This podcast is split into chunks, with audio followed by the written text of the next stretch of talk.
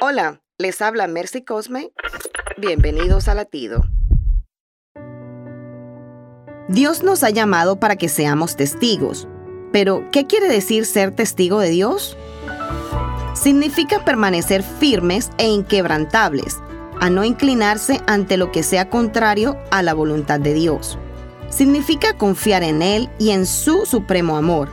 Es evidenciar con nuestro proceder que Dios vive en mí y yo en Él, para que llenos del Espíritu Santo podamos testificar que tenemos un Dios vivo y justo, y de esa manera expandir su gloria entre todas las naciones del mundo, cumpliendo así la misión de testigos, predicando siempre a fin de que todas las personas conozcan a Dios y crean en Él. Latido les llega a través del ejército de salvación.